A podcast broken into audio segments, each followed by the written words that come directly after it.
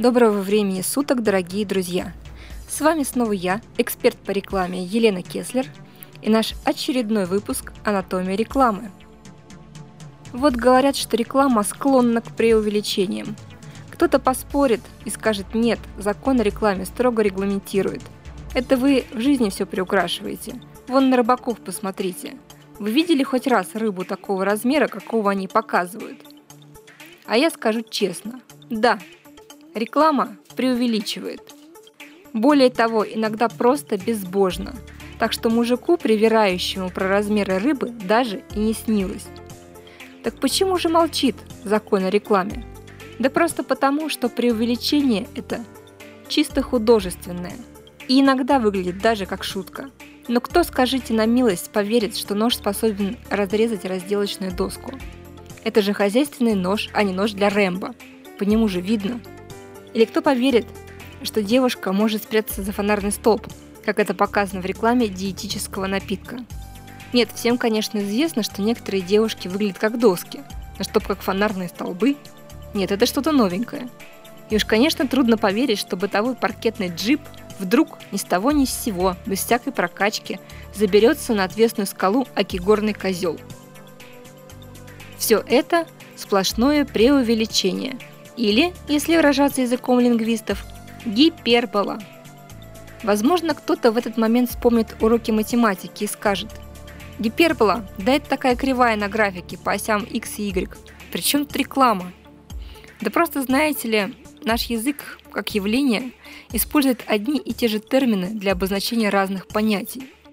Поэтому гипербола – это и кривая, и стилистический прием – Лингвисты скажут вам, что гипербола используется для увеличения выразительности речи. Да, это так. И приведут в пример, скажем, Маяковского. 140 солнц закат пылал. 140 солнц – это, естественно, гипербола. И заметьте, никаких санкций на это выражение наложено быть не может. Просто потому, как это образное выражение, и это поэзия. В рекламе тоже есть такие примеры. Цены ниже плинтуса – вот типичная гипербола, образно выражающая ту мысль, что цена уже ниже некуда.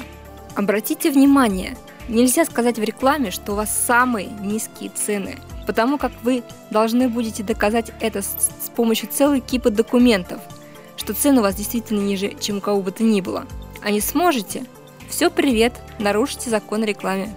Но попробуйте доказать, что закат не пылал в 140 солнц, или что цены не ниже плинтуса – кто и как это измерит? Да никто и никак. Не будут же измерять плинтус, да и какой. Потому и гипербола так хороша именно для того, чтобы сказать, что вы лучше, сильнее, круче, дешевле или привлекательнее, наиболее образным способом. Откуда же взялось такое удивительное явление? Кто его, черт возьми, придумал и почему? Вы удивитесь, но гипербола родилась еще у первобытных людей – то есть врать мы начали уже давно. Они мыслили по принципу гипербола, переходящей в фантастику. И это было неизбежным следствием зависимости первобытных людей от сил природы и непонимания ими закономерностей жизни, неспособности овладеть этими закономерностями и отсюда вытекающим чувством страха, зависимости, беззащитности. Ну и, конечно, удивления, а дальше преклонения и благодарности. Так, например, по наблюдениям одного миссионера, который изучал взгляды североамериканских индейцев, они говорили, что все животные каждого вида имеют старшего брата, который служит как бы началом и корнем всех других особей. Именно этот старший брат удивительно силен и велик. Старший брат бобров, говорили они, может быть величиной с хижину. А царем змей в воображении жителей Юго-Западной Африки было громадное чудовище – превосходящее их всех величиной и считавшееся как бы прародителем. Кстати, в наших старых русских сказках тоже, в общем-то, есть гипербола.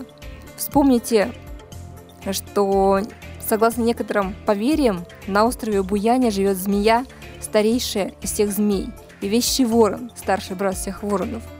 Таким образом, первобытные люди мыслили очень особенно – и это сформировало наше сегодняшнее сознание.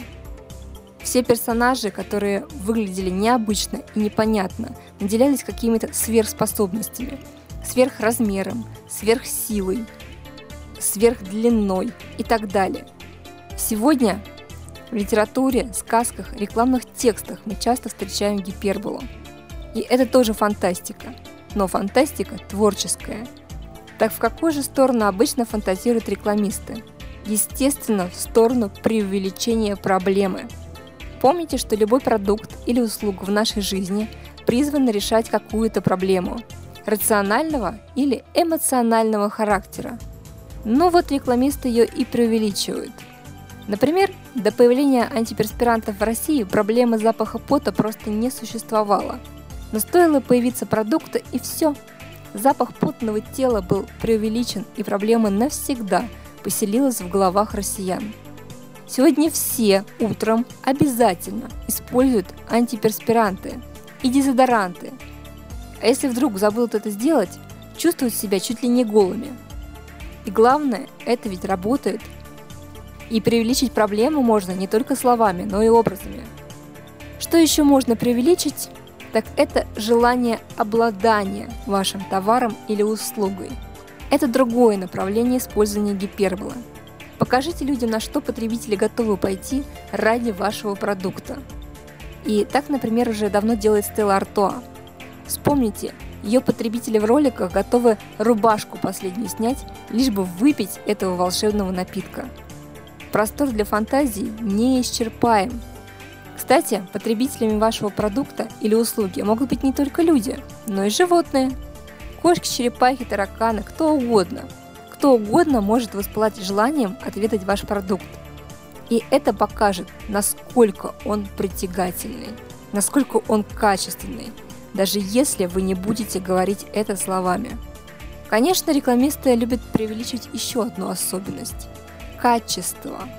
Это великолепное, приятное слово «качество», которым на словах давно уже никого не купишь. Надо доказывать. А как доказывать? Образами? Ведь как визуализировать качество? Что такое качество? Как вы себе это представляете? В голове всплывает что-то абстрактное. А между тем качество определить и визуализировать очень просто. Нужно просто понять, в чем оно заключается для того или иного продукта или услуги – для ножей качество – это, например, острота лезвия, а для шампуня – его способность сделать волосы крепкими. Для муки – это пышность хлеба, ну и так далее. Поэтому преувеличение или использование гипербола вполне логично дает нам образы ножа, способного, например, разрезать муху, даже если она села на него случайно. Или, если говорить о шампунях, то это волос настолько крепкий, что им можно связать морду рычащей собаки.